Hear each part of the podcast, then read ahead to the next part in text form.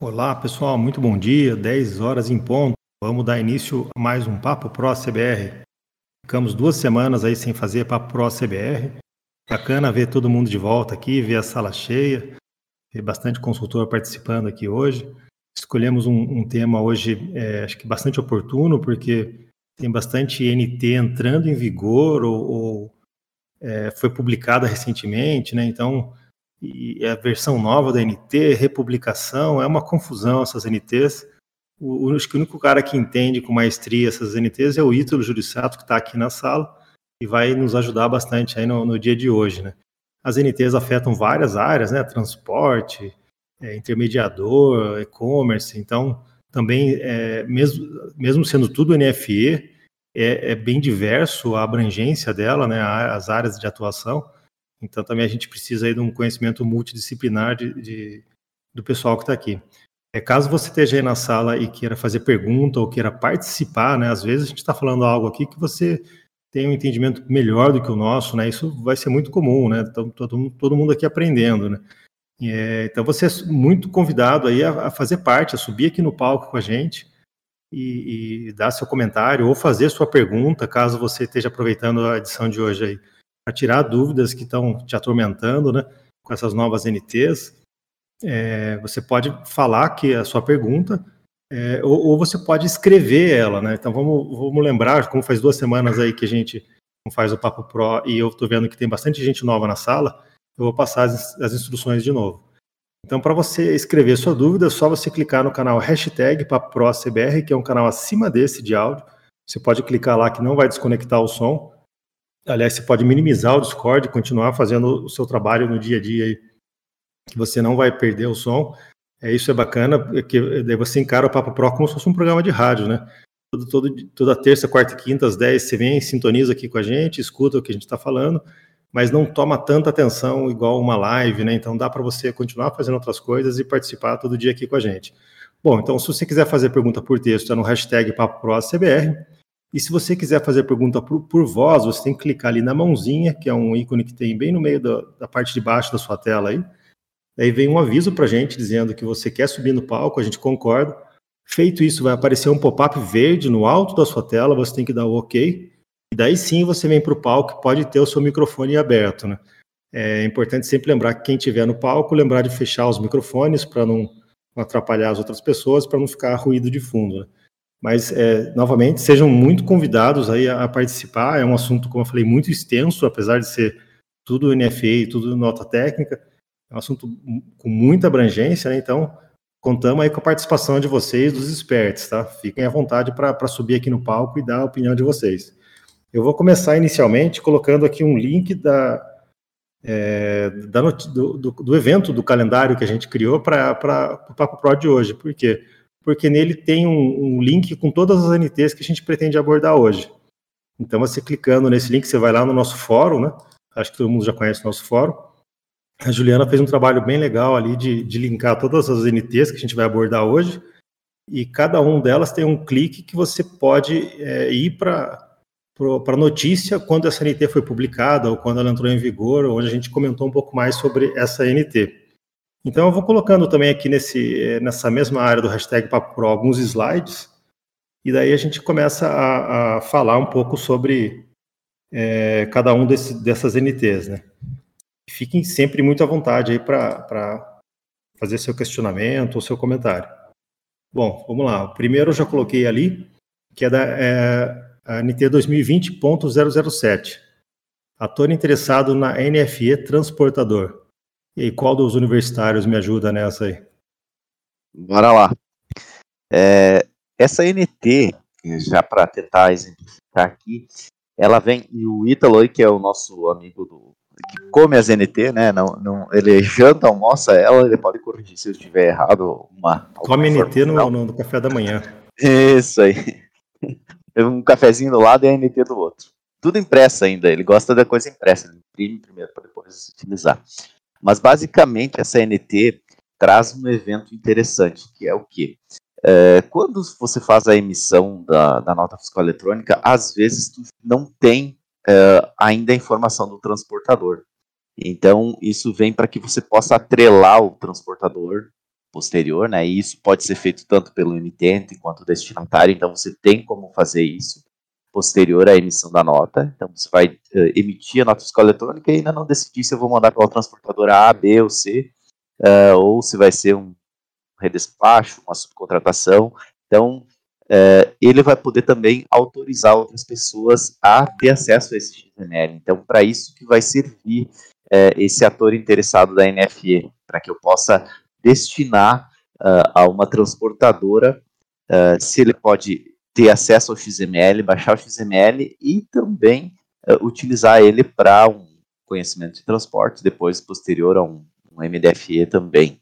Então, essa NT vem exatamente para isso, para suprir essa necessidade que a pessoa não tinha antes. Eu nem lembro ao certo como que era feito antes desse, dessa NT. Hoje, você você, você não, não tem como você dizer para ele, ou tu sabe antes, ou tu tenta correr atrás do transportador, ou você vai lá e tem que emitir uma nova nota, se eu não estou enganado, em cima daquela, para que você possa uh, dar acesso às pessoas. Então, com essa nota técnica aí, uh, ela vai valer a partir do mês 11, tá? Algumas, uh, algumas, e ela possui algumas pequenas informações de rejeições, e eu vou passar bem rapidinho aqui dizendo o que, que o cara vai ter que informar nela aqui para é, isso. Lembrando que o nosso amigo Ítalo já fez a implementação do código, tá? Ela só não está não, não tá ainda validando no Cefaz, mas temos a implementação desse código. É, a, a, parte principal aqui que vem da, da, da, da, autorização é que você vai colocar ou o CNPJ ou o CPF de quem será autorizado, né? As pessoas então têm uma listinha, não é só um, você pode colocar mais de um. Você vai informar é, o autor, né, quem que fez, se foi o emitente, se foi o destinatário, se foi a transportadora, tá? Então, vai passar essa informação e a autorização. Você não permite, se você permite a, a transportadora autorizada por outro emitente, emitente ou destinatário autorizar outras pessoas, né, é, a, a condição de uso do tipo da autorização, então você vai dizer essa informação. Então isso são todos os tipos enumerados já estão definidos dentro do componente da de, do ACBR NFE, né, nos eventos. Então você não precisa se preocupar em ter que catar essas informações. Tem lá já os, os enumerados, os enumerators, né, no Delphi, do Lazarus. Posterior também vai ter na lib, tem no, no monitor, você passa essas informações. Uh, e daí você tem a autorização do XML, as pessoas que vão ficar autorizadas a ele. Uma informação bem sucinta, um evento único. Tem alguma coisa a mais que você queira colocar, Ítalo, que eu tenha faltado dessa, dessa NT, mas basicamente é isso que ela vai, vai servir. Não, talvez. Ítalo, o tá Daniel queira. O, eu, o Daniel falar. aqui no, no, no link que eu postei, tem exemplos, né? Então a gente pode se perguntar assim, para cada uma das NTs, isso afeta o meu código? Muito provavelmente se você está eh, é, lidado mais com transportes, né? Mas ali no, no, link que eu coloquei tem exemplos de como você implementar esse evento, né? A gente está falando de um evento é, no monitor e, e no, no, usando o componente do ACBR NFE. Então, tem, tem exemplo de código ali de como você implementar. Então o código do ACBR já está pronto para essa NT e ali, é, nesse link, você tem exemplos de implementação dela. Não sei se o Ítalo já voltou, se ele está por aí, como é que... Estou aqui. Só deixei o microfone desligado por causa do cachorro resolveu latir. uh, seguinte, é... é essa NT visa facilitar uh, as transportadoras obter o XML da nota fiscal eletrônica através do serviço distribuição DFE. Tá? Uh, o distribuição DFE implementado no componente de nota fiscal eletrônica, é, se o, uh, o CNPJ da transportadora estiver informado lá no grupo Transporta, a transportadora consegue baixar o XML da nota fiscal para poder agilizar o processo de emissão de CTE, tá? E então, como o Júlio Omar disse anteriormente, né, às vezes a, a, o emitente da nota não sabe com qual transportadora uh, aquela mercadoria vai ser enviada.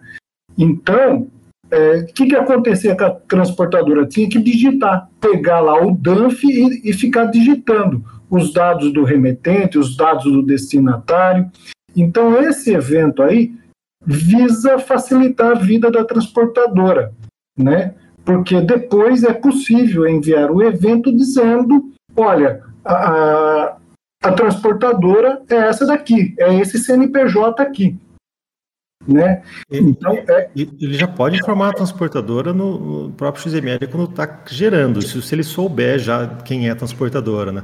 E tem aquela Exatamente. outra tag lá, Alt XML, né? Isso é um pouco parecido com isso aí, né? Isso. É, na verdade, esse evento, né, é, ele vai é, gerar, né, como se fosse um Alt XML, né? E vai colocar o CNPJ da transportadora lá, né? E se você sabe, ah, se, a, se, a, se a loja é, sempre trabalha com a transportadora X, então ela já informa a transportadora lá e acabou. Né? Agora, quando ela trabalha com a transportadora XYZ, então nem sempre né, ela sabe é, de antemão qual vai ser utilizada para aquela mercadoria. Então, né, esse evento pode ser utilizado depois, né, é, obviamente antes de, de enviar a mercadoria para a transportadora, ela é, emitiu a nota. Bom, essas notas aqui vão ser a transportadora X, essas outras aqui vai ser a Y, né? Então aí ela pode ir disparando os eventos, né? Para que facilite a vida das transportadoras, tá? É, é muito bacana isso aí, porque é, é, quando a gente compra, por exemplo, os brindes do CBR aqui, as agendas, ele, ele, depois que a gente fecha o negócio, ele manda cotação de quatro transportadoras para a gente. É a gente que decide qual transportadora vai ser. Então, acho que ele fica esperando a nossa decisão para sair com a NFE, né? É, amarra, amarra todo o processo. É com esse evento, ele pode tirar a NFE antes, segue, e assim que é definida a transportadora, ele gera esse evento para ela poder baixar o XML do lado dela, né? É uma coisa útil, né? Geralmente Exatamente. acho que vem essas NT só vem para perturbar, para criar mais trabalho, mas isso aí parece ser bem útil. Sim, vai ser bem é muito útil, principalmente para as transportadoras. Então, é, quem tem software é, que emite nota fiscal, eu acho interessante você ter é, essa implementar né, é, é, essa possibilidade no seu software, né? Diga aí, Gilmar. Uma coisa interessante também é que, na verdade, isso aí veio de encontro com o LGPD, né? Porque antes o pessoal repassava o XML sem ter uma autorização e dessa forma o pessoal agora vai poder autorizar e não vai ter como uma pessoa dizer, não, eu não autorizei, não. Eu autorizei a pessoa ter acesso a essas informações. Né? Apesar que, veja bem, quando o emitente, né, o, o, o emitente da nota, tá? Estou falando sempre com relação ao emitente da nota. Quando ele informa o, o CNPJ lá, né, ah, bom, tá certo, o, o você está dizendo a, a, transportadora, né, eu não autorizei você colocar o meu CNPJ aí, né, mas eu acho que aí é uma questão de, de conversa, né? Eu falo, você quer o XML, né? Uh, baixar o XML através do distribuição DFE, não ficar dependendo de digitação, ficar dependendo de eu enviar o XML por e-mail para você, né, para você poder importar isso daí no teu sistema e agilizar a emissão do CTE, né? Se você quer facilitar o teu lado, então uh, você me fala qual é o seu, o seu CNPJ para mim poder informar no XML da nota, né? E então eu acho que isso daí é um acordo aí entre o emitente da nota e a transportadora, né? É, agora, esse evento, né, ele vai um pouco mais além do que isso, porque você informar o CNPJ da transportadora da nota, a coisa morre aí, né? Agora, com esse evento, né, uh, ocorrendo, por exemplo, redespacho, redespacho intermediário, quando você tem duas, três, quatro transportadoras envolvidas no transporte daquela mercadoria até o seu destinatário, né, através desse evento aí, é, eu, como emitente da nota, ou eu, como é, destinatário da mercadoria, é, eu posso autorizar né, é, uma, a, a, autorizar a transportadora A e dizer que ela está autorizada a autorizar uma segunda transportadora. Tá?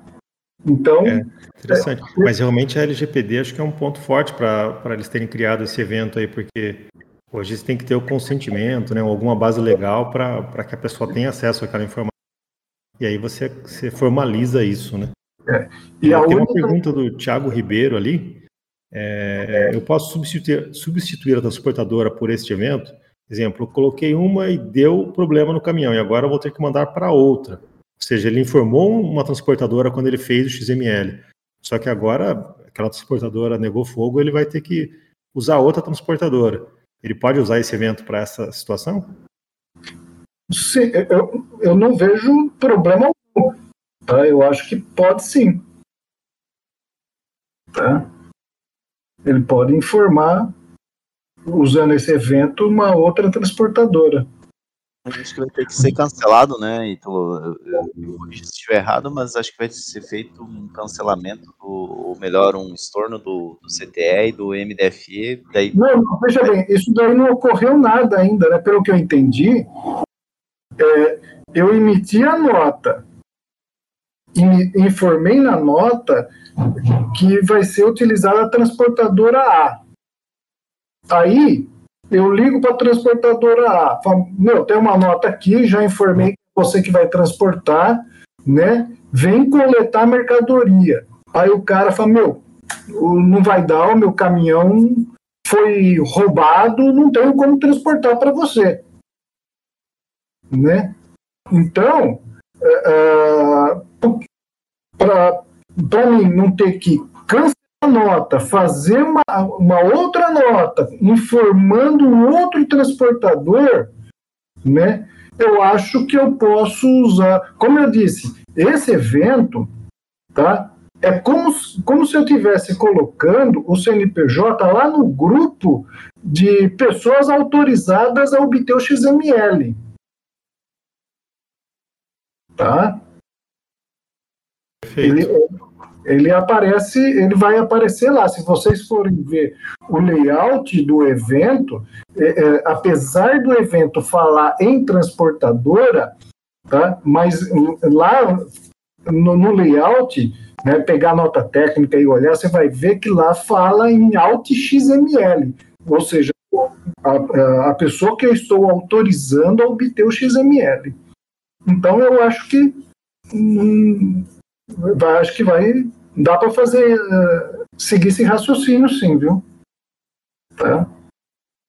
Esse, esse evento aí ele vai ser, ser muito útil mesmo para quem trabalha com transportadora, principalmente nesse caso que, conforme o Ítalo falou, que tem vários redespachos no caminho, né? É muito comum isso. O embarcador ele contrata uma transportadora que é fixo ali dele, mas essa transportadora ela vai, ela vai distribuindo para várias outras que, que por sua vez pode passar para outra até chegar no, no, destinatário final.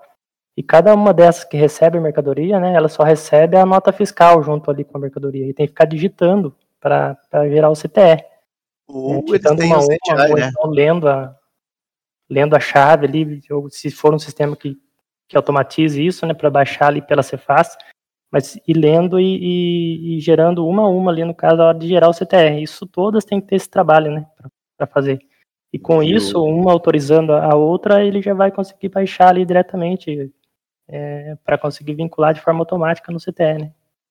o José, o José lembrou uma coisa boa agora, porque é, muita gente, na verdade, e todo mundo que trabalha com transportadora sabe, né? Vira em EDI, um EDI atrás do outro Daí o que, que acontece? Em vez de a pessoa ter então acesso ao eles pedem para os caras gerar então os EDI. EDI era muito usado também para essa situação. Eles não precisam ficar redigitando, eles vão lá e importam os EDI com as informações para poder é, continuar fazendo os documentos, né? Agora eu fiquei com uma dúvida desse comentário do Júnior de redespacho, né? Aí eu estou imaginando tipo uma transportadora terceirizando com para fazer aquele serviço. Mas a transportadora não pode emitir esse evento, tem que ser sempre o emissor da nota que vai fazer esse evento, correto? Não, não. É, esse evento, é, eu, eu como emitente da nota ou como destinatário da nota, tá? É, ao autorizar a transportadora a obter o XML, existe uma tag lá que eu, eu digo se essa transportadora ela pode autorizar outra transportadora ou não. Perfeito, então, essa, essa, outra transportadora ela poderá enviar o evento, né? Porque, é, veja bem, Daniel, é, como é que a coisa funciona?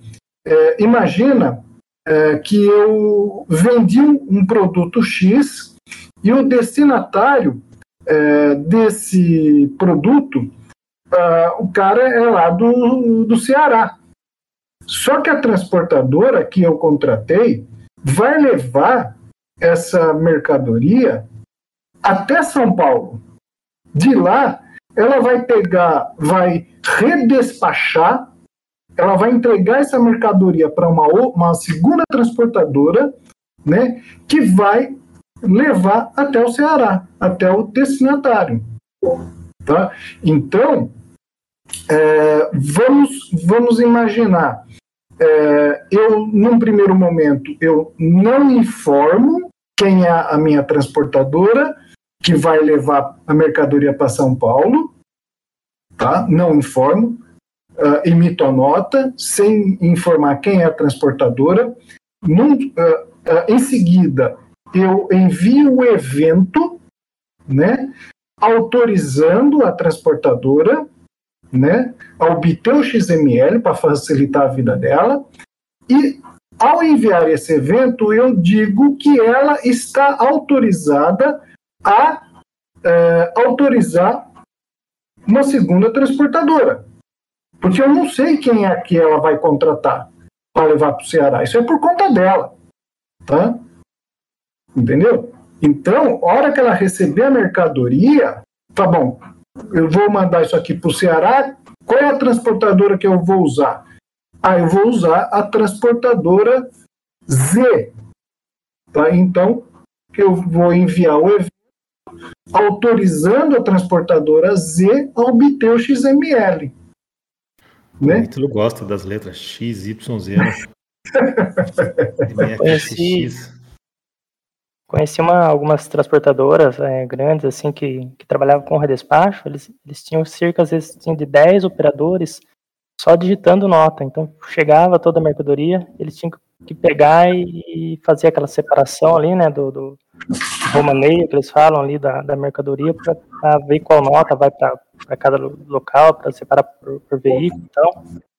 E, tem que ficar digitando manual mesmo os dados básicos ali da nota para gerar no CDR. Alguns sistemas já permitiam ler pela chave, né? Mas mesmo assim tinha esse trabalho. Então com essa com esse evento aí, se, se ele estiver bem automatizado no sistema, né, ele, o sistema pode gerar e distribuir isso, da, fazer a distribuição de carga, tudo de forma automática, né, é um baita recurso para é, ofertar como solução aí para os transportadores, isso daí. Bacana. Com certeza. Vamos para a próxima NT, 10 e 25 já, ficamos só na primeira, ainda tem, tem várias para a gente cobrir aqui. Vamos lá, eu, vou postar aqui na, no hashtag PapoProCBR. Então é 2020 006, versão 1.30. Isso tinha que bater nos caras que faz versão de NT, né? Por que, que não faz outra NT, né? É um saco isso aí. É, isso, isso, então, quando, aquele... isso quando pega uh, uma, uma NT lá de 2019, ó, versão não sei das plantas. Sim, é, daí, daí você fica pensando, puxa, mas era 2019, então já foi essa NT. Mas não, é a versão nova dela. é uma confusão danada. Então também já coloquei ali uma imagenzinha sobre ela e um link do tópico que, que mostra inclusive código fonte do, do ACBR e do, do, e do monitor, né? Então aqui a gente está falando do, do, do inter, indicativo do intermediador, né? Então aqui é a questão do e-commerce, né? É, alguém pode ter mais informações aí, consegue detalhar com mais propriedade do que eu esse, esse assunto? É, eu fiz um resuminho aqui é, dessa NT e vou colocar aí. É, essa NT, na verdade, ela só fala sobre a regra de validação B25C-10. Tá? Então, eu vou colocar essa regra aqui no Papo Pro CBR, no canal de texto, tá aí. Essa regra é uma regra obrigatória. O que, que significa isso? Que todas as Cefas têm que implementar essa regra, tá? Essa regra uh, vai ser implementada só uh, em uh, ah, 4 de abril de 2022, tá? em produção, em homologação a partir do dia 23 deste mês. Tá? E o que, que diz essa regra aí? Olha, quando o tipo da nota fiscal for saída, a finalidade for normal e o indicador de presença for 2, 3, 4 ou 9, ou seja, uh, não é presencial, tá? a venda não é presencial. Então, eu sou obrigado a informar a tag é, indicador de intermediário, indi intermédio, que ela pode conter o valor zero ou um. Tá? E essa regra ela não se aplica é, referente a, com relação aos CFOP que eu listei aí. Tá? Se o CFOP da nota for um desses daí, essa regra não vai ser aplicada, tá?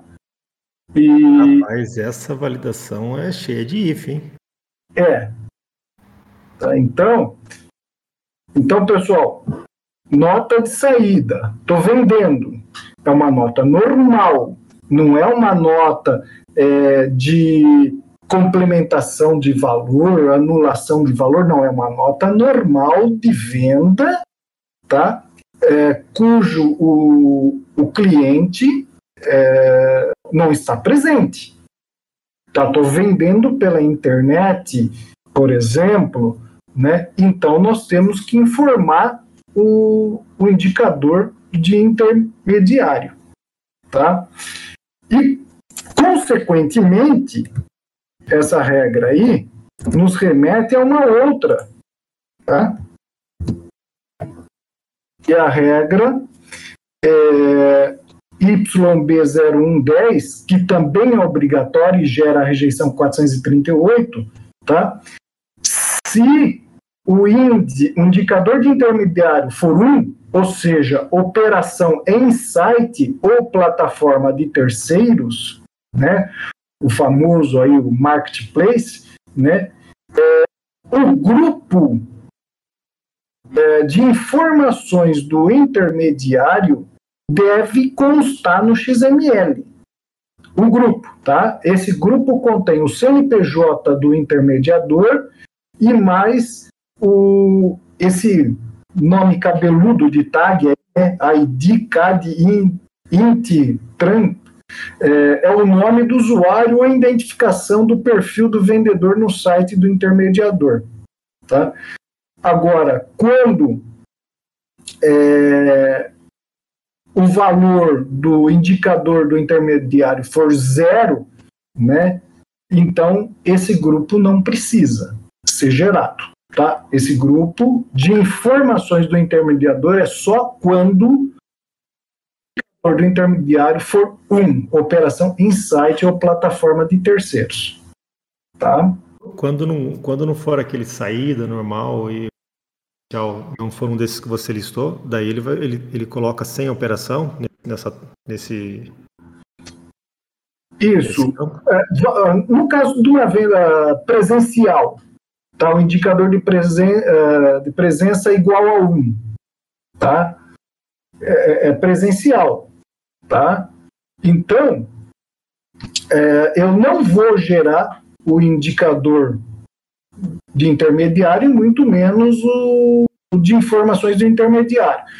Uh, a, essa tag indicador uh, de intermediário é uma tag opcional. Essa tag ela pode é, estar presente no XML ou não. Tá? Uh, ah, mas a minha venda é presencial. Bom, só a tua venda é presencial, então você vai atribuir ao indicador intermediário o valor e, e sem operação, que é o, o exemplo que está aí. Tá? Então, é, isso está dizendo que é, não é para gerar a tag. E, e, sem operação, tá? a tag não vai ser gerada. Tá? É, é lembrando, pessoal, aqui, assim, no, no CBR a gente usa enumeradores né, do Delphi para facilitar até na hora de você estar tá preenchendo pela IDE, achar o, o, os valores possíveis, né? E não colocar um valor que não seja possível. Mas no XML ele vai ser traduzido para um daqueles números ali, conforme o, o exemplo que o Ítalo postou, né? Então, para quem usa monitor, Queen, é, daí tem que usar o, os números conforme está na, na, NT mesmo. Né? Isso. Se, uh, se for informado o II sem operação, é, a tag não vai ser gerada. Se for informado II operação sem, sem intermediador, vai gerar a tag com o valor zero e se for informado II operação com o intermediador, vai ser a tag vai ser gerada com o valor 1.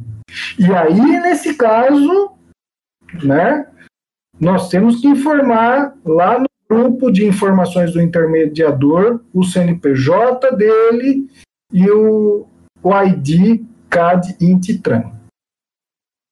Tá? Bacana. Alguma tá, dúvida sobre esse assunto, pessoal? Alguém quer fazer alguma pergunta aí sobre a CNT? E uma coisa importante, tá, pessoal? É, essas tags já, já estão sendo aceitas pela Cefaz. Tá? Posso enviar hoje em produção? Pode. Você pode enviar hoje em produção essas tags. Só uma coisa é a Cefaz aceitar a tag. Outra coisa é ela submeter a tag a uma regra de validação, tá?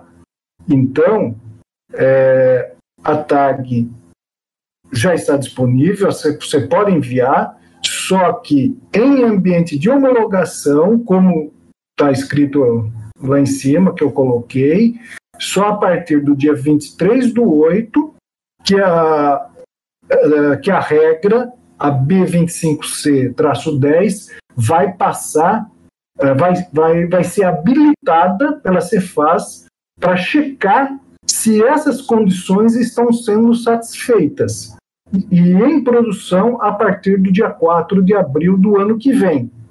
Tá? Então, lembre-se sempre disso, pessoal. Uma coisa é a Cefaz aceitar a TAG, outra coisa é a regra de validação que é, impõe algumas condições para aquela TAG. Tá? E, e quando a gente fala de validação, uma CBR tem um método que é validar a regra a gente tenta refazer algumas dessas validações que a Cefaz vai fazer do lado dela lá. Mas quando a gente chama validar regra de negócio do CBR, ele está fazendo tudo isso de forma local, sem transmitir nada para a Cefaz ainda.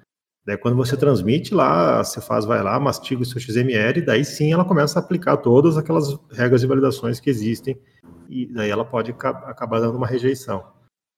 É, tem alguns complementos aqui no hashtag PapoPro, CBR, você quer comentar algo? O, o que o Matheus tá, falou da, da, rejeição 441 aí, é, e da, da tag XPAG seria o próximo slide nosso aí, né? Vamos lá então, já vou pôr ele aqui, peraí. Deixa eu colar ele aqui, só um minutinho. Se refere à mesma NT, só que a versão acho que 1.20.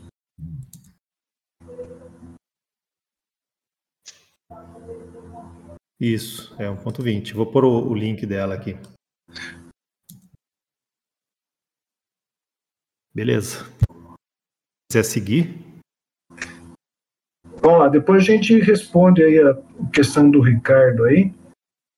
Uh, bom, pessoal, é, é, com relação a, a tag TPAG, né, que é o, o tipo de pagamento, ou melhor, o meio de pagamento, né, é, virou uma bagunça tremenda, né? É, saiu nota técnica dizendo que o valor 99, né, outros, não, não, não poderia, não seria mais aceito, a, né? Depois, ah, vai ser aceito, mas é, aí criaram a tag é, XTAG, né, que é a descrição.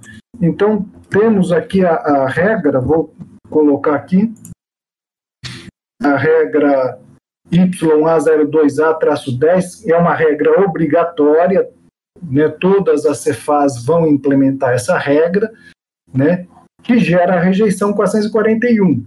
O que, que vem a ser isso daí? Veja bem, a, a tag TPAG, né, o tipo de pagamento, meio de pagamento, né, como que eu paguei eu paguei com cheque, paguei com cartão de crédito, débito, né, é, é e etc. Né? Agora tem quase uns 20 meios de pagamento, né? E, e, se não me falha a memória, foi incluído aí o Pix também, boleto e etc. Então, mantiveram o tipo 99, né, outros, né, e, e se você informar que é outros, né, é, vai ser obrigado você gerar no XML a tag xpag e, e você vai dizer o que, o que é esse outros aí, tá? Você vai ter que descrever, né? A Cefaz não vai fazer uma crítica em relação à descrição, mas ela vai ficar observando né, essa descrição aí. E a ponto de que, se ela perceber que uma determinada descrição passa a ser utilizada por muitos emitentes, né, eles podem, no futuro, né, olha, o tipo 30 vai ser né, a, de, a, a, a, descrição abacaxi. Acabou. É, o pessoal 99 colocava abacaxi, abacaxi, então o 30 agora vai ser abacaxi. Então, é, a partir do momento que eles criarem isso, você não vai mais poder colocar 99 é, X-Tag abacaxi. Você vai usar lá o 30, porque foi criado um tipo de pagamento específico para aquela descrição que se tornou comum né, entre os emitentes das notas. Tá? É, eu lembro que quando eles tiraram 99, eu, eu fico imaginando do lado do físico que delícia que é pegar um, uma base de XML com, com, um monte de informação toda normatizada, né? É, quanto foi pago de PIX no Brasil? Eles têm lá essa informação, né? Agora com, a, com essa tag específica aí usando o TPAG do, do PIX, né? É, e no 99 eles não tinham essa informação, né? Eles, eles tinham que ficar caçando o, o que que era ali, né? Mas há alguma rejeição, por exemplo, se você colocar TPAG 99 no XPEG dinheiro, que já é uma tag que já existe, é, é, ele não tem como rejeitar, né? Isso pode, é. pode dar algum problema? Eu, eu, não vi nenhuma regra né, é, que é, ela pudesse rejeitar, a nota ser rejeitada porque você colocou é, no XPAG dinheiro, tá? mas eu acho que é, eles vão ficar observando isso, né? E a ponto de, é, de começar depois é, criar alguma regra, checando a descrição, né? Não sei. Não, não existe regra ainda que checa a descrição aí informada em XTAG. Né? Futuramente pode ser que venha a ter. Tá? E, e outra coisa, o, no esquema uh, foi removido o, os tipos 01, 02, 03, etc., uh, do TEPAG. Simplesmente agora, olha, o conteúdo do TEPAG é um, é, é um número com dois dígitos e ponto final. Tá? E, então, a priori, você pode informar qualquer número ali, 50, 60, né, que uh, pelo esquema que nós temos hoje vai passar, mas vai ser barrado no, nas regras de validação lá da Cefaz, vai barrar uh, se você informar um código uh, que, que está fora da tabela deles. É, só, só para deixar um pouco mais claro isso que o Ítalo falou, a, a, a nota eletrônica, ela, o XML passa por duas validações. A primeira validação é a validação de esquema, aí é aquele arquivo XSD. Essa validação é feita de, dos dois lados, é feita do lado da aplicação, o, o ACBR faz essa validação quando ele antes de transmitir, né? Então, se ele vê que ali está errado, ele já recusa e nem tenta transmitir aquela nota. Mas assim que você transmite para a Cefaz, a Cefaz vai rodar é, duas validações. Vai rodar a validação de esquema de novo. Então, se é, aí quando é um tipo enumerado no esquema, se ela está fora da faixa que aquele enumerado aceita, ele já o próprio esquema já recusa. Ela vai te dar uma rejeição de esquema. Essa XML não bate com esse esquema. Então, o que o Ítalo falou é que eles tiraram essa validação do esquema, ou seja, ele está aceitando de 00 a 99. Mas eles provavelmente têm alguma regra de negócio, né, que daí é um if para saber se, se o código que você inseriu ali é um, das, um dos que existem na tabela existente atualmente. Né. Acho que eles só fizeram isso para facilitar, para não ficar tendo que publicar novo, um novo esquema cada vez que eles é, lançassem um, um novo TPAG. Exatamente, exatamente. E você já pensou, criou, criou um novo TPAG é, pronto, tem que, é, tem que gerar um novo esquema, disponibilizar. Dessa forma, não. Ele só informa, olha, a partir de agora vai aceitar uh, o código uh, 30 para ter PAG, né? O significado dele é esse, né? E acabou. E eles lá, na, na, na, regra de negócio deles lá, eles incluem esse código que a partir de agora passa a ser aceito e ponto final. Né? Eu acho que foi uma, uma sacada aí para ficar, para evitar que vira e mexe fique tendo que atualizar esquemas, né? Que a gente sabe, muita gente, muitos desenvolvedores, né? É, você falar, olha, vai ter que atualizar esquema, nossa, o pessoal começa a chorar, né? Pô, eu tenho 300 clientes, eu vou ter que atualizar o esquema de todo mundo. Né? Paciência, né? Os caras enviaram novos esquemas, né? Vai ter que fazer isso. E aí, então, visto, acho... eles, vão, eles vão querer crescer com essa tabela aí, rapidinho.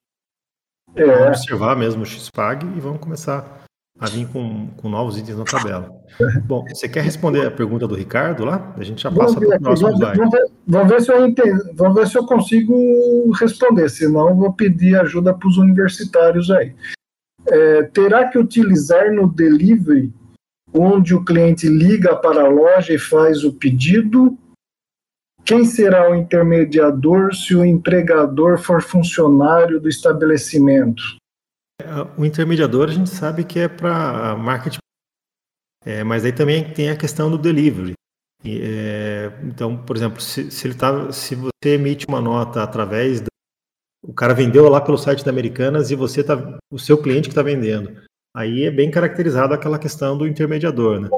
Mas Sim. no caso do delivery, é, um iFood, por exemplo, é, é, se aplica também aquelas tags lá?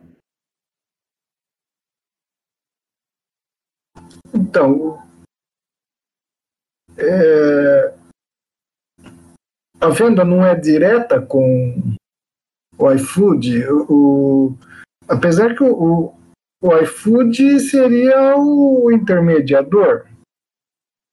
Porque o iFood não é, não é ele que. É quem emite a nota, ou deveria emitir a nota, é a, a lanchonete, a pizzaria, né? O iFood não, não, vai, não vai fazer a nota para o cliente final. Ele só está é o caminho. Ele, ele é o meio do caminho, ele só faz um pouquinho da regra de negócio, mas quem emite o documento fiscal é o final ali, né? Então, então o, é, o iFood, se eu ligo para o iFood e peço uma pizza, quem vai emitir a nota é a pizzaria, correto? Sendo assim, é, a, a, pizzaria que vai, é, ao emitir a nota, informar que o intermediador é o iFood, né? Ou estou errado? Eu acho que caracteriza sim uma, uma intermediação, né? de, de venda. Mas eu, eu, lembro que isso até já foi falado no Wings, comentou isso daí, essa questão exclusiva do iFood. É, eu vou dar uma procurada aqui e a gente já, já posta alguma coisa. Eu vou colocar já o próximo slide, enquanto a gente vai procurando isso daqui. Então vamos lá. É, é 2020-005, né? Inclusão dos novos campos na NFE. Também novas regras de, de validação, né? Deixa eu colocar também o, o link dela aqui. É, essa, essa NT, uh, não, acho que você colocou o link da, da 006. Opa, peraí que eu vou, vou corrigir aqui. Bom que do Discord dá para pagar o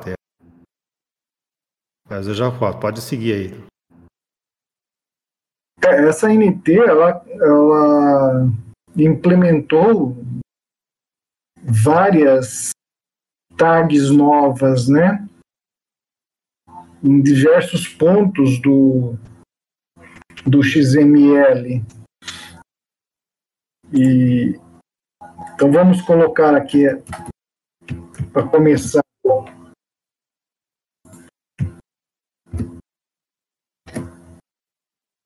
Nós temos aí a tag C barra e C barra trib, né, que fica lá no, no grupo lá do, dos produtos, da, eh, na definição do produto, né, a gente coloca a descrição do produto, o, a quantidade, eh, preço unitário, e essas tags são opcionais, não necessariamente elas devem constar no XML, tá? E a ideia é você informar um, um código de barra é, próprio, né? não, não é o, o, o, código de barra, né? o, o, o EAN, né? que a gente tem o EAN, o EAN trib, né? Então esse é um outro código. Pode ser até o código é, original do produto, né? Da, do, do, do fornecedor, né? Então, e, e não tem nenhuma regra para validar isso daí, se esse código está correto ou não. Tá? É, um, é uma tag opcional alfanumérica, se não me falha a memória, com até 30 caracteres. Tá?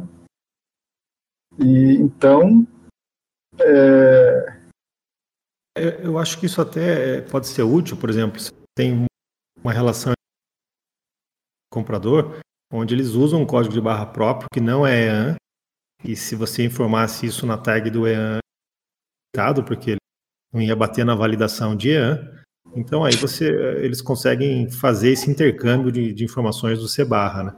Mas como você falou, é uma, é uma tag opcional, né?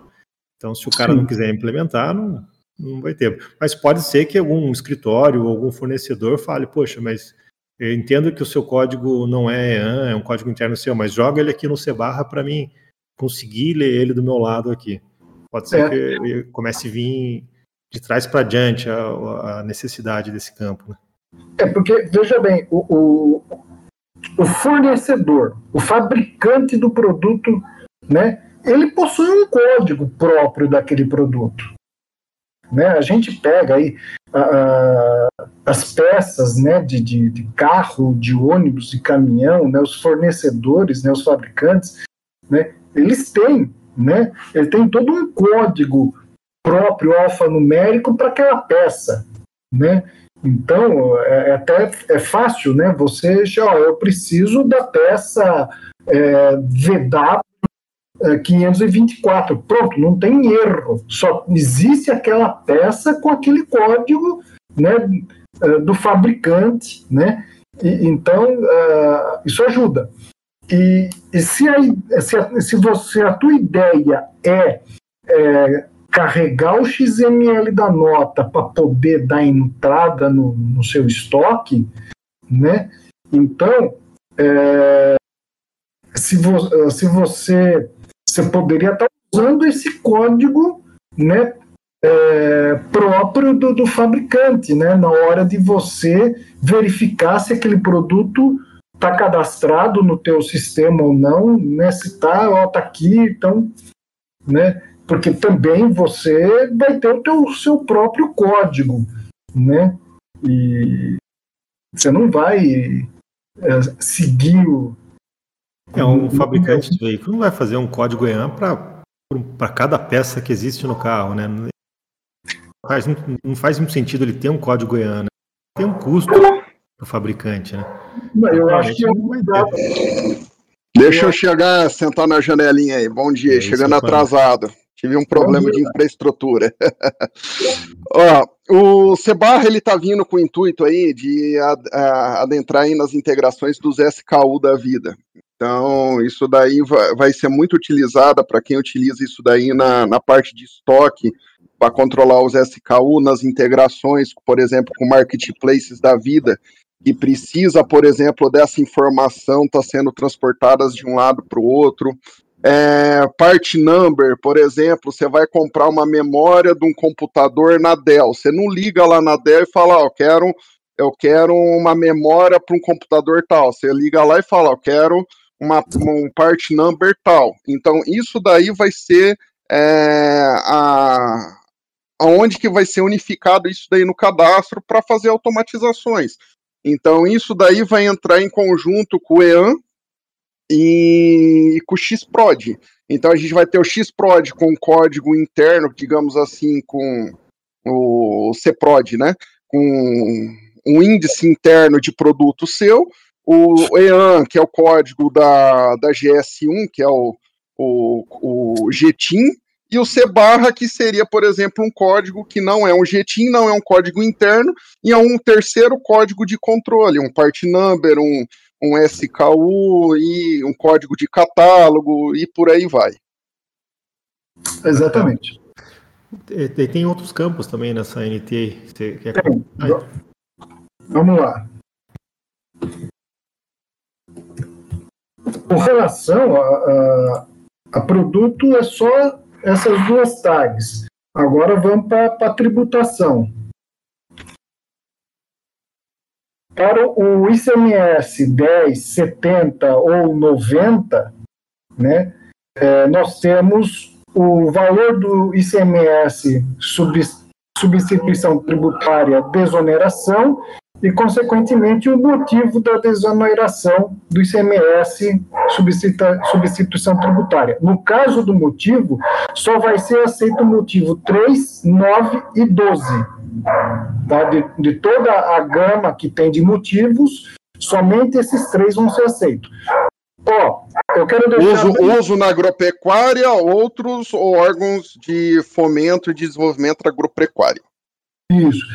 Uh, deixando bem claro, eu coloquei aí a palavra obrigatória, tá, obrigatório, em ambos, só que é o seguinte: a dupla dinâmica aí do valor do ICMS do motivo, tá? É, se ou os dois estão presentes no XML ou nenhum dos dois estão presentes. Tá? Então, é, se o valor do ICMS, substituição tributária, desoneração for zero, então não vai ser gerado nada aí, nenhuma das duas tags. Agora, se o valor do ICMS né, é, for diferente de zero, aí vai constar os dois aí, tá? Então, ou gera as duas tags ou não gera as duas. Para o ICMS 10, 70 ou tá? É isso que eu queria deixar bem claro aí, que ou entra eu vou, as duas... fazer uma pergunta de leigo mesmo. Assim, o que, que é o ICMS ST de desoneração? Para que, que o que, que institui isso daí, né? Quando que ele é usado?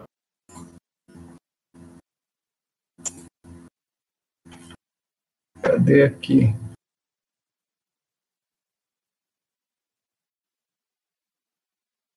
Panda tem alguma dica? A, a, até o, eu, eu, eu, eu, sou muito fraco nessa parte aí de XML. É, então, a, até é, a substituição. É, é, a parte tributária, né? A parte tributária é complicada, né? É, eu não. É, eu não, não domino a parte tributária. Mas. Ou seja, é... se, se, o cara for usar isso aí, provavelmente tem que ser sobre orientação do contador dele, né? É, isso é, joga para contabilidade isso daí, mas eu acredito que o desonerado é algo que foi algum benefício que ocorreu e por algum motivo você está deixando de recolher, por exemplo, esse imposto. Então, eu julgo que seja isso. Sim, o Matheus complementou. Matheus, se quiser subir no palco aqui. Vindo, hein, cara? Você tá dando umas dicas. Bom, pessoal, eu vou correr um pouquinho, já vou colocar o próximo aqui, porque senão a gente não vai conseguir. Um pouquinho, calma, calma. Vai lá, vai. Tem mais, tem mais. Tem mais. Tem mais coisa aí da, da dessa NT. Uh, é, para o ICMS 51, né, é, eu vou poder informar ou não né, o, o percentual o, e o, o, valor do fundo de combate à pobreza, de deferimento e o efetivo. Né? Então, novamente, né, é, se tiver o, se tiver o percentual do fundo de combate à pobreza, deferimento é, vou ser obrigado a informar ele mais o valor, opcionalmente eu vou poder informar o efetivo, né? Agora, se não tiver percentual, então essas três tags não vão ser geradas, tá? Outra coisa importante dessa NT é o indicador se vai somar ou não o valor do PIS, substituição tributária, lá na, no valor da, da nota. Porque até então, quando a gente calculava o valor da nota, o valor do PIS, é, substituição tributária, não era somado ao valor. Tá? Então agora, tá? Uh, eu vou poder dizer, né, isso com orientação do contador, deixando bem claro, né, se, se, se o valor da nota vai conter o valor do PIS, substituição tributária, ou não, e se vai conter o valor do COFINS, substituição tributária, no, no valor da nota. Tá? Então, o, o zero aí indica que, que não é para somar e o 1 um indica que, que é para somar. Tá? Lembrando também que essa tag aí ela é, é opcional, né? ela pode não aparecer. Tá? E, e essa NT, ela fez uma lambança também, né? Uh, como, como você colocou a versão 1.20 dessa NT, eles fizeram uma, uma lambança, desculpa, não tinha colocado aí, é, ela fez uma lambança com relação a, ao F. Eles tinham, é, num primeiro momento, é, eles tinham dito que a, a placa ia ser é, opcional, né? não é, é a UF, tá? a placa do veículo de tração e de reboque informado no, na nota, ela é obrigatória. Tá? O, que, o que é, é opcional, que passou a ser opcional, é a UF. Tá? Então, nessa versão 1.20, eles corrigiram a lambança que eles fizeram com relação ao F da placa. E nesse caso, eles só publicaram o NT errado ou chegaram a fazer esquema e, e não, regra de negócio errado? A, a, não, a, o esquema estava correto, o que estava errado era NT. Aí na, na versão .20 eles corrigiram. E, e só co, uh, complementando aqui do, da, do valor do PIS e do COFINS, né, uh, que eu comentei acima, né, o total da, do valor da nota, além de todos os campos que a gente soma e subtrai para chegar no valor da nota, né, agora uh, o valor da nota você vai poder somar o valor do PIS, lembrando que esse valor do PIS é o de PIS de substituição tributária, né? Ou não, né? Dependendo do indicador de soma lá. Né? Se o índice soma PIS-ST é, tiver um valor 1, se você informou lá que é para somar, então você vai ter que somar. Idem para o COFINS, de substituição tributária. Isso tá? sempre gerava confusão, né? O pessoal somava, daí não batia, somava. Era, é. Sempre tinha um, uns defendendo que. Pelo menos agora tem um índice, né? É, mas só na parte do ST. Isso. Uh, Lembre-se que nós temos o PIS COFINS e temos o PIS ST e o COFINS ST. Tá? Então tem o PIS COFINS normal e tem o de substituição tributária. Isso daí é só para substituição tributária. Ô, Ítalo, é você, você, achou um, um, cara que, que gosta de NT igual você, Matheus aí. O cara manja tudo. É bom, é bom. Eu vou, eu vou, vou para a próxima aqui, que senão a gente não consegue terminar hoje, hein? Então essa da 205. Essa, essa pegou bastante gente, né? O, o, o Júnior quer comentar sobre ela, Júnior? Pode ser, você me ajuda aí.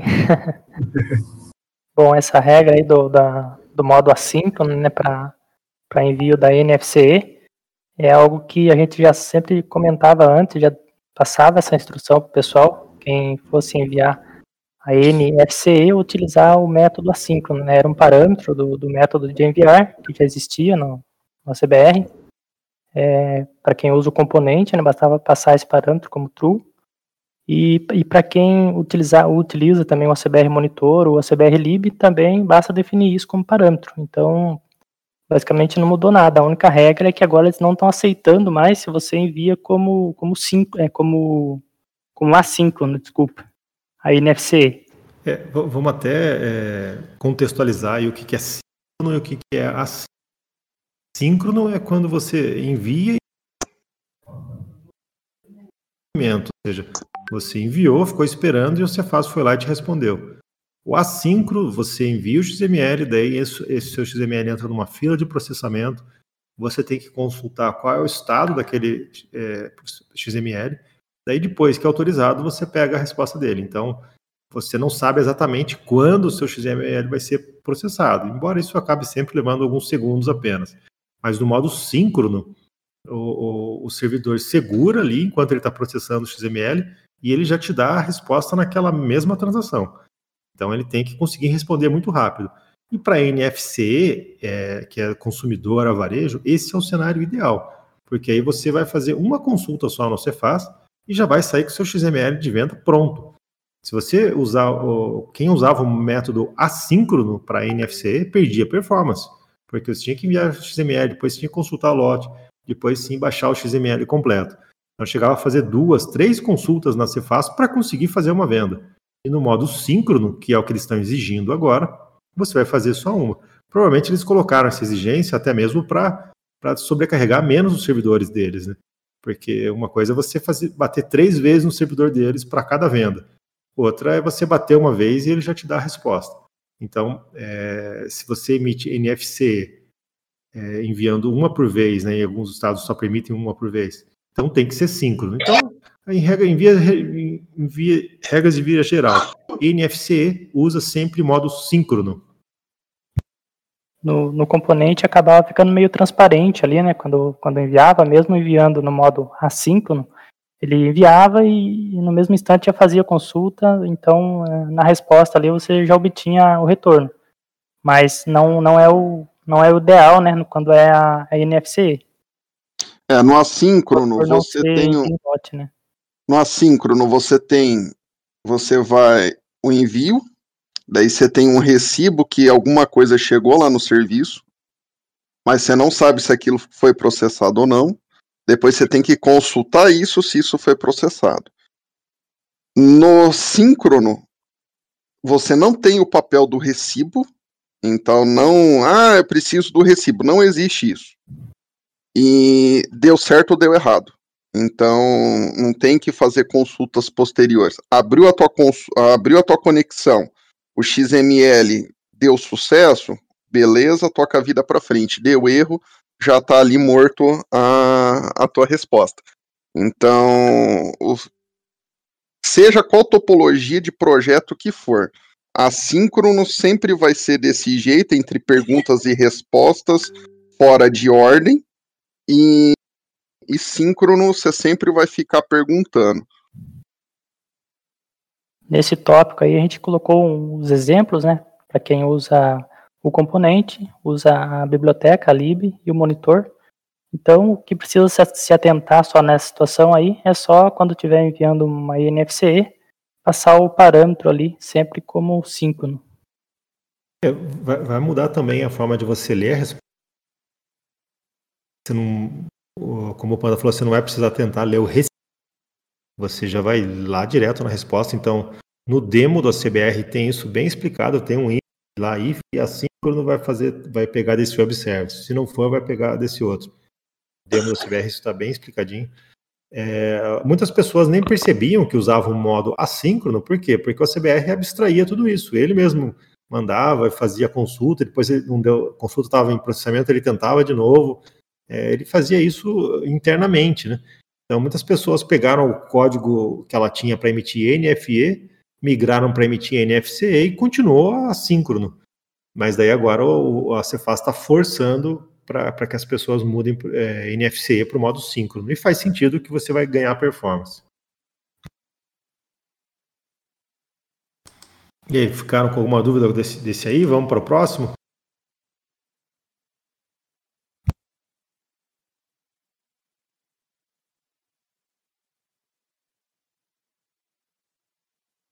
Eu vou colar aqui já o próximo.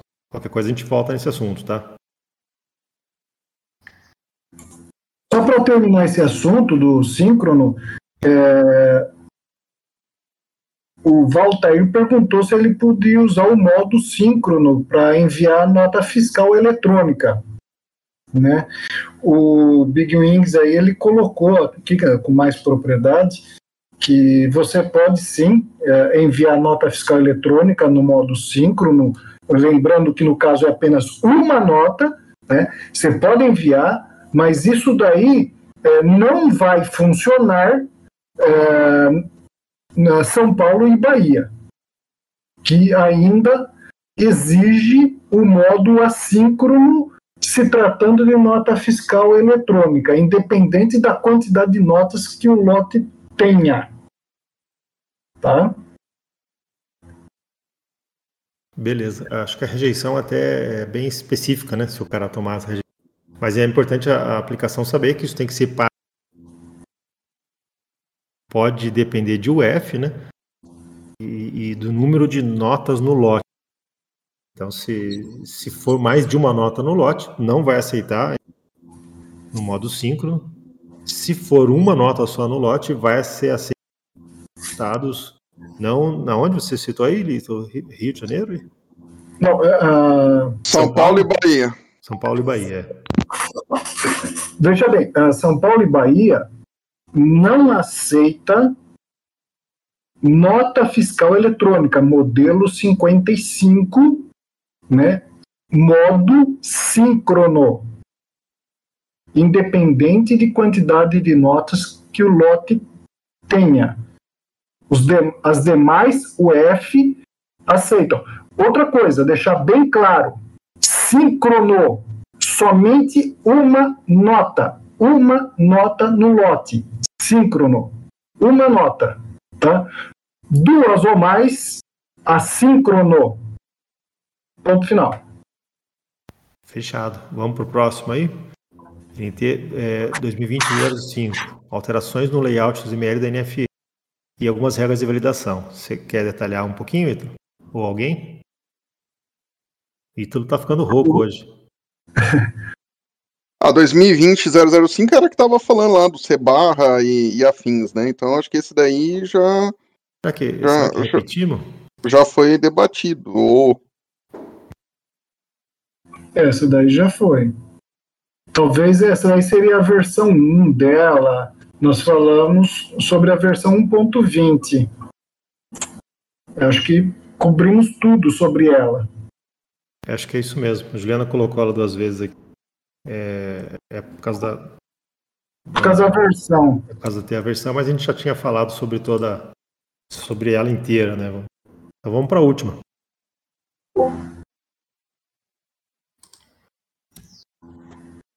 Quiser seguindo aí, Ítalo, fica à vontade.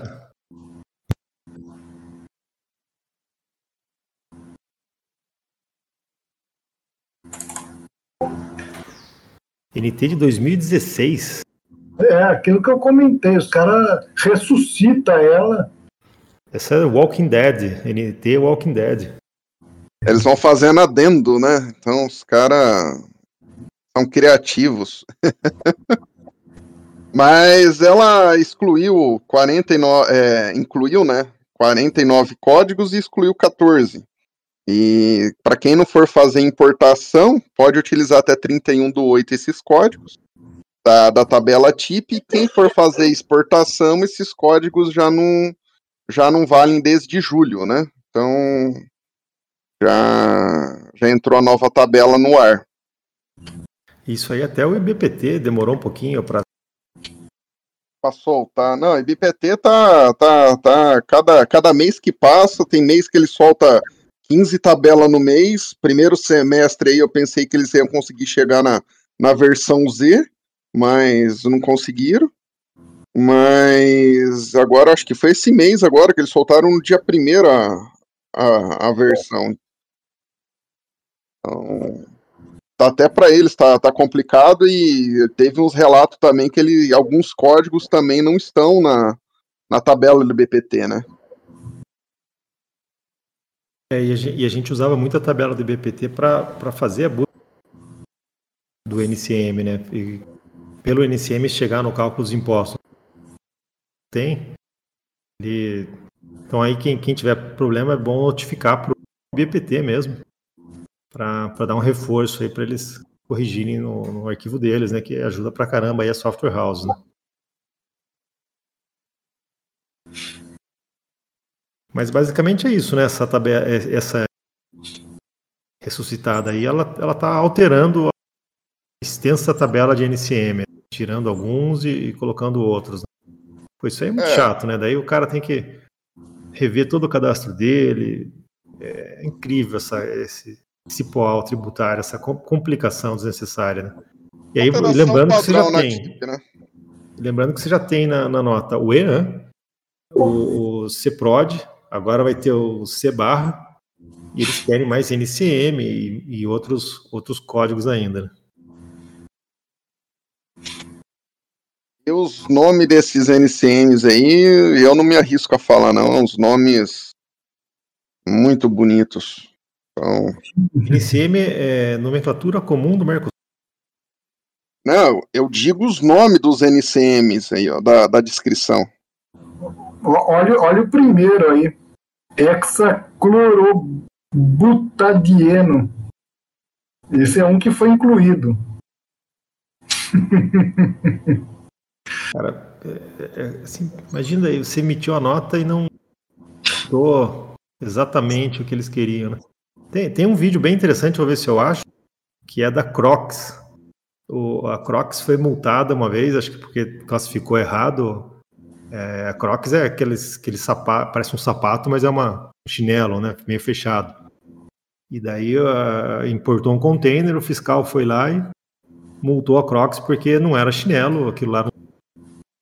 E tem que usar outro NCM aqui, beleza, e pá, levaram uma, já começaram no Brasil com multa. Daí eles regularizaram, começaram a emitir, trabalharam não sei quantos anos. Daqui a pouco um fiscal encana, não, isso aqui não é sapato, isso aqui é chinelo. Deu outra multa para Crocs e, e, e, daí teve que mudar de novo. Eu vou achar esse vídeo aí, é, e é isso. Eles criam essas coisas aí, ninguém consegue saber onde vai encaixar o produto, né? Daí todo mundo procura um 99 diversos para jogar tudo lá. Inclusive, teve uns outros aqui que eles foram excluídos, né? Tem uns quatro que, que foram excluídos, era, era outros. quatro, cinco excluídos aqui que era outros. Ali diz que são 14 que foram excluídos, né? Sim, sim, não, mas eu digo. É, uh, tem uma, uns 4, 5 códigos aqui que desses 14 que foram excluídos, né, a descrição é outros. Ah, tá, tá, tá. Era, o, era, o gen, era, o, genérico, agora não, não tem mais o genérico. É, na imagem que você anexou aí, já aparece dois aí, ó. Uhum. O 290329 e o 290389, né? Foram dois que foram exclui, excluídos. Né? E no lugar desse daí entrou o, o 89.10, o 89.20, que 90 que é outro.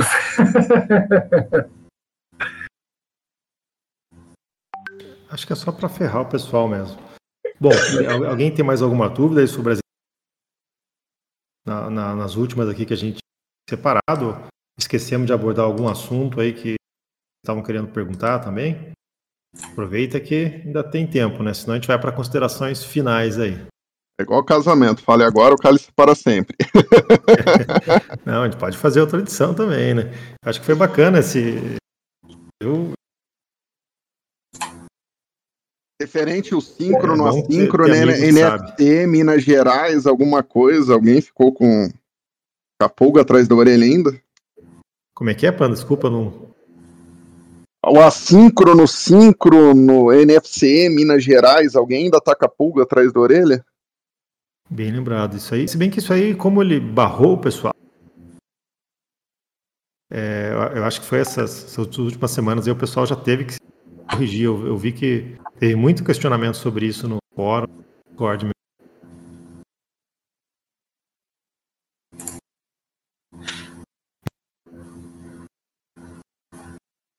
Ítalo quer fazer suas considerações finais? Bom, eu acho que eu, que eu deixei claro algumas coisas, né? Volto a, a qual é o prazo da. Vamos ver o que o Magal aqui está perguntando aqui. Qual é o prazo da NT 2020-006? O intermediador foi para 2022, se eu não me engano. Oh, oh, oh. Magal. Magal, né? É... O prazo é o seguinte: é... É, se a gente for ver a, a última versão da NT, a, a última versão, que é a versão 1.30 dessa NT, essa última versão ela trata mais sobre a regra de validação e não sobre os campos que já foram incluídos. Como eu disse, os campos, né, as tags de indicador do intermediário e, e o grupo de informações do intermediário, isso daí já é, já está valendo, tanto em ambiente de homologação quanto de produção. Tá? É, já está já está funcionando. Tá? O que não foi ativado ainda são as regras de validação, tá? principalmente essa, a B25C10, né, que trata sobre a tag de indicador do intermediário. Essa regra, em especial, ah, ela vai passar a valer a partir do dia 23 do 8, apesar que agora, nas publicações das NT, tem a palavra até, tá? Então, fique esperto com essa palavra até, até 23 do 8, tá? O que, que significa? No meu entendimento, o que, que significa essa palavra até? Significa que a, a Cefaz é, de São Paulo, por exemplo, poderá ativar só no dia 23, né? E, e, e, essa, e a Cefaz de Minas ativar dia 20, ou dia 10, que é hoje, tá? Então, esse até aí, é, nós temos que ficar esperto, tá? Então, uh, não é porque a regra vai ser ativada só dia 23, né? Ah, eu que eu vou passar a gerar. Não, você já começa a gerar a tag bonitinha, tal, independente de regra, tá? Se ativada ou não, né? E, e sua data. Tá? A partir do momento que a tag já está sendo é, reconhecida pelo web service, então eu acho que a gente deve começar a gerar, tá? E, e, o e, o ambiente de produção vai passar, a regra vai ser ativada 4 do 4 do ano que vem. Né? Existe uma data aqui, né, na página 5 da NT, é, 4 do 10 de 2021, ambiente de produção. Tá? Mas essa data, para mim, aqui está de bobeira. Está errada. Tá? Inclusive, o parágrafo seguinte deixa bem claro isso. O, acho que é o seguinte, que ele está dizendo é somente a NT inteira entra em 4 do 10 de 2021, como por exemplo ele está falando ali, a preocupação dele é em cima do XPAG. Somente a regra B25C10 que foi postergada para 4 do 4 de 2022 a ativação dela. As uhum. demais regras da NT estão ativadas em produção em 4 de 10 de 2021, a, a, a não ser que entre outra, outra NT ou outro ato aí postergando isso daí. Uhum. É, essa do XPAG, acho que é, bo é bom fazer, né? A Software House precisa adiar isso aí, né? Muda a tabela de finalizadora dela e coloca um vínculo aí com essa mas, Tentar evitar. Ele, eles, não vão, eles, só, eles, só vão, eles só não vão validar. Não, não, a gente, nós, não precisamos deixar as coisas para os 45 minutos do segundo tempo.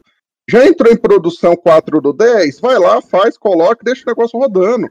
4 do 4 de 2022, quando entrar o negócio em produção, você nem vai perceber que o negócio já entrou, porque você já está lá seis meses rodando. Você já está lá feliz, contente, rodando, seu cliente nem, nem já já está trabalhando a nova regra de negócio. Sim.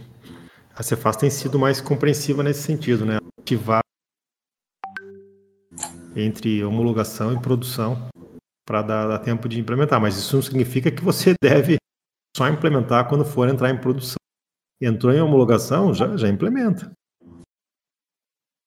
Bom, pessoal, acho que é isso, hein? 11h20, né? Alguém quer fazer mais um comentário?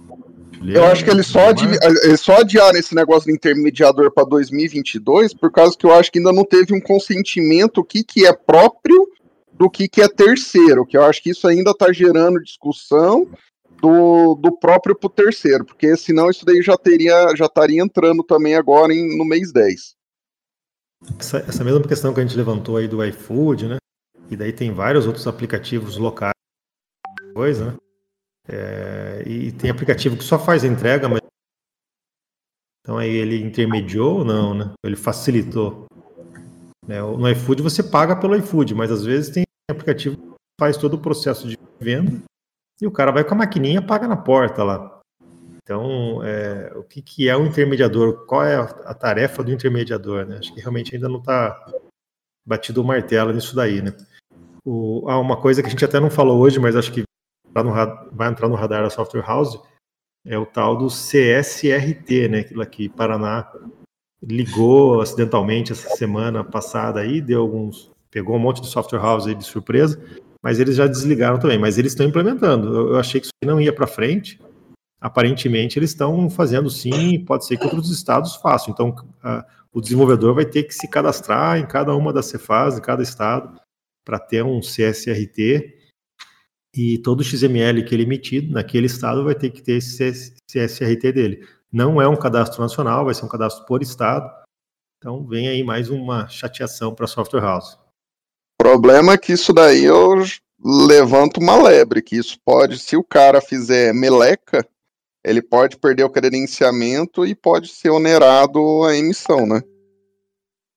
E estão falando até assim da, da Cefaz ir lá e bloquear todos os CNPJ aquela empresa que usam aquele software. Né? Mas é. isso não sei se eles poderiam fazer. Pode afetar isso, a gente, não tem nada a ver com a história. que eu tô levantando a lebre. Eu acredito que, dependendo da sanção que for, por exemplo, dependendo o que for que eles pegarem no software, eles podem derrubar nesse nível aí. Se eles quiserem, eles têm, eles têm o poder, eles têm autonomia. Mas não sei se eles chegam a tanto. de CSRT inválido, né? É, basta eles bloquearem. Ó, é, é, vindo desse emitente aqui, desse emitente não, vindo dessa software house aqui da rejeição, igual hoje a gente já tem consumo indevido.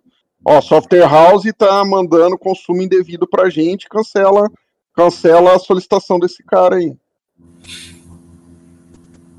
É, isso vai dar pano pra manga. Mas por enquanto, só Paraná tá implementando, tá? Eu, eu acredito o seguinte: se eles bloquearem o, o, código de segurança do responsável técnico, eles derrubam todo mundo que está emitindo uh, uh, com o software do cara. É isso que a gente está tá, tá, tá levantando, Ítalo. É, barra todo mundo. Por, por, exemplo, São Paulo. Hoje, SAT, a gente tem que fazer o credenciamento, por exemplo, junto ao sistema de retaguarda lá da, da secretaria.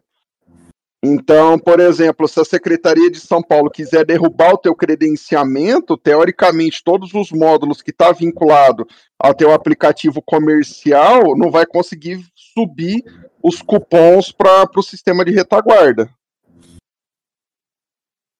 Sim. É, São Paulo, dizer, já tem isso. Bom, vamos, vamos encerrar por hoje. Uma hora e meia Pro. Amanhã tem mais Papo Pro, a CBR. Amanhã vamos falar de contingência. Então também podemos falar aí do síncrono, para quem ainda está com dúvida aí do síncrono a 5. Mas a gente, é, como Minas teve muito problema essa semana, a gente notou que muita gente não, não implementou a contingência offline. E daí ficava bem desesperado quando o servidor não funcionava. A gente também percebeu que muita gente implementou de forma errada. Uma dica, por exemplo, se você está recebendo é, erro de rejeição chave duplicada, você fez algo errado do seu lado. Não tem outra, outra explicação. Não era para você estar tá tendo esse erro. Né? Você está tentando transmitir uma nota que você deveria ter consultado antes, alguma coisa desse, desse tipo. Então amanhã a gente vai abordar especificamente a contingência da NFC offline, né? E, e é, muita gente perguntando também o que acontece transmitir depois de 24 horas, né? É, se é possível. Então, amanhã a gente aborda em detalhes aí esse assunto da, da contingência offline, às 10 horas. O que, que é um digestivalo? Hein? É, como que gera o tal do QR Code, né? E como, como que emite se, seu envio, né? A gente viu muita pergunta disso, tá? Mas gerei offline, e agora, como é que eu transmito? Não, vai transmitir, né? Está tá offline, né? Mas. É, Lembra. Novo, o pessoal tem dúvida. Lembra aí, né, Daniel? A gente tem um vídeo, e eu tava lembrando ainda do tempo que o André Ferreira aí participava bem a, e foi explicado isso. Faz anos, viu? Tá, tu acabou de falar, quando você falou, lembrei, cara. Foi sim, sim. Gente... Isso daí naquela época. Tem um vídeo no canal do CBR muito antigo sobre isso, né? Sim. É, mas eu vejo que muita gente não implementou ela ou não é bem muita apurada. Gente tá, né? É, muita gente está vindo para a parte fiscal, que eu estou notando, uh, não sei se vocês também estão notando, e os demais também, né? É, tá vindo bastante gente para a parte fiscal. então todo mundo querendo vir para como é que, é que diz o, o, o Túlio, para ralé da, da, trabalhar com automação comercial em vez de fazer alguma coisa diferente. Estão querendo ir para automação comercial e está caindo de paraquedas. E muitas vezes, e aí vale, não, não é só para uma coisa, são para todas. Ler os manuais, pegar e ler. Não existe é, atalho. Não existe atalho. Existe que você vai gerar problema para o seu cliente, problema para você, se você não parar e ler tem que parar e ler. Ah, vou perder tempo. Não, não vai perder tempo. Vai Mas ganhar tempo. Eu concordo o pessoal não lê. Você, eu concordo plenamente. Tem que ler, mas, por exemplo, no caso da NFP, tá difícil de você. Se você ler o manual 6 consolidado, as NTs não estão nele. Então, você, se você ler aquele manual que não é pequeno, ainda assim você vai estar tá, é, com um monte de lacuna não, é, hoje, hoje em dia já faz, já faz uns já, já faz uns cinco anos que o mock é o mock e, o, e as NTs é todas separadas. Eles, depois de um tempo que eles fazem um aglomerado e gera um novo mock, né? Sim, sim, mas tinha assim. Então hoje para o cara que está chegando hoje, puxa, me colocaram aqui, eu sou desenvolvedor, nada de tenho que fazer um emissor de, de o cara vai, vai ficar meio perdido mesmo, é difícil dele de ler. O, o Marco Paulo tem um curso legal aí de tributação que dá uma resumida boa, né? Mas realmente é, a gente vai fazer um curso de NFC offline, então amanhã a gente até fala um pouco mais sobre isso, né? E acho que tem que pegar os assuntos específicos mesmo, né? E é muito amplo a automação comercial, é gigantesco, né? Bom, acho que era isso, hein, pessoal. Agradeço demais a audiência de vocês aí, o tempo inteiro mais. Espero que tenham gostado aí do, do, do Papo Pro. Quem viu a primeira vez, participa com a gente aqui toda terça, quarta e quinta. Vou, prometo aí tentar não furar mais aí. A gente ficou duas semanas sem fazer Papo Pro, mas foi por um bom motivo. Mas vamos, vamos dar um jeito aqui, vamos, vamos tem que fazer sempre, né? Poxa, muito legal, né? Ter essa proximidade aí com vocês, esse contato. A gente aprende bastante também, né? Dar um feedback aí é, de vocês do, do, caminho que a CBR está seguindo, da, é, da, das, das, principais dúvidas que vocês têm, né? Nos, também nos dá um norte de, de, de, como posicionar nossos, nossos cursos, nossos produtos, baseado nas dúvidas de vocês. Né? Então, agradeço demais aí os consultores, principalmente o Ítalo aí, que ficou sem voz hoje aí, falou sem parar, né? Mas todo mundo que participou, Gilmar, Panda, a Juliana aí por ter organizado esses slides, né? Então amanhã, contingência da NFC offline, às 10 horas em ponto. Pessoal, muito obrigado pela audiência e um ótimo dia de trabalho para vocês. Um abraço a todos. Obrigado pela presença de todos. Até a próxima, pessoal. Bom dia, pessoal. Até mais.